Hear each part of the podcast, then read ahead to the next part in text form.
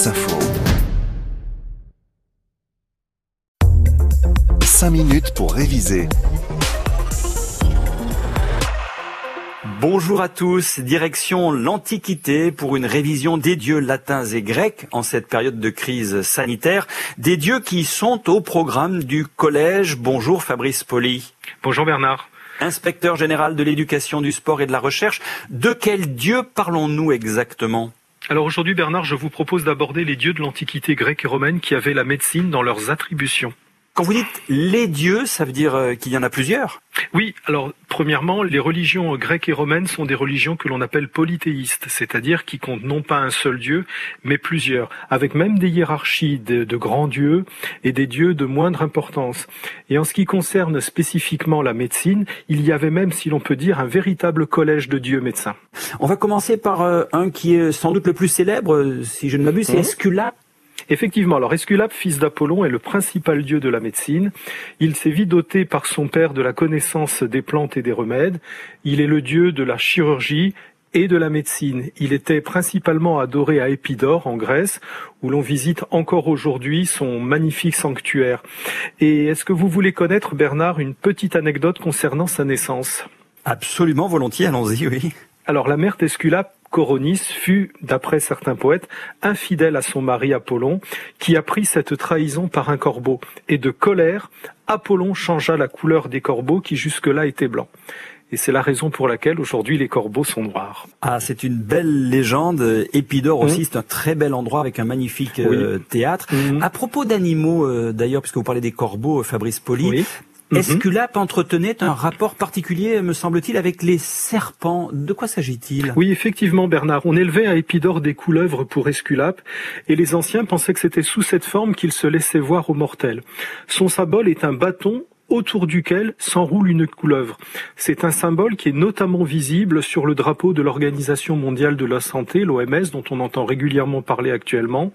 Et c'est aussi en France le symbole des médecins.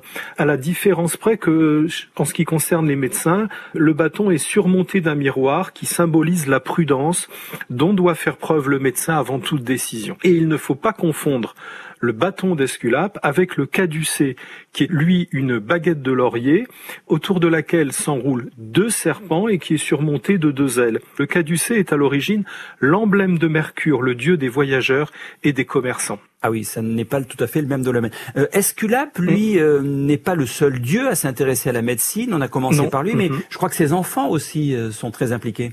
Effectivement, alors avec son épouse Épione, euh, le couple a eu neuf filles et trois fils qui se sont tous consacrés à la médecine. On ne va pas tous les aborder, on va parler peut-être des deux plus connus. La première, c'est leur fille Hygiée, que l'on appelle aussi Hygie, qui personnifie l'instinct de vie. Elle euh, inspirait aux êtres vivants, à la fois les hommes et les animaux, le choix des aliments nécessaires à leur existence et elle prévenait la maladie. Son rôle était en somme d'éviter à son père d'intervenir continuellement en évitant aux mortels de tomber malades.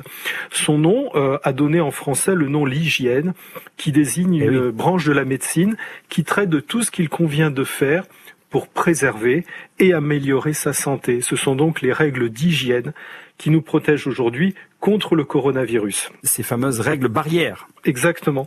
Son symbole est une coupe euh, de vin autour de laquelle s'enroule un serpent. C'est le, en France le symbole de la pharmacie que l'on voit dans toutes les croix vertes de nos officines. Un dernier mot peut-être sur un membre de cette famille, parce que là aussi c'est un nom qui nous parle. Panacée, qui est la, la sœur d'Hygiée, donc également la fille euh, d'Esculape et d'Épione. Elle est la déesse de la guérison par les plantes. Son nom en grec signifie tous les remèdes et a donné en français un nom commun, une panacée, c'est-à-dire un remède de caractère universel qui est censé guérir à lui seul toutes les maladies. Malheureusement, il n'existe pas. J'ai perdu mes bajoux, j'ai perdu ma bedaine, et ce d'une façon si nette, si soudaine, qu'on me suppose un mal qui ne pardonne pas, qui se rit d'Esculape et le laisse baba.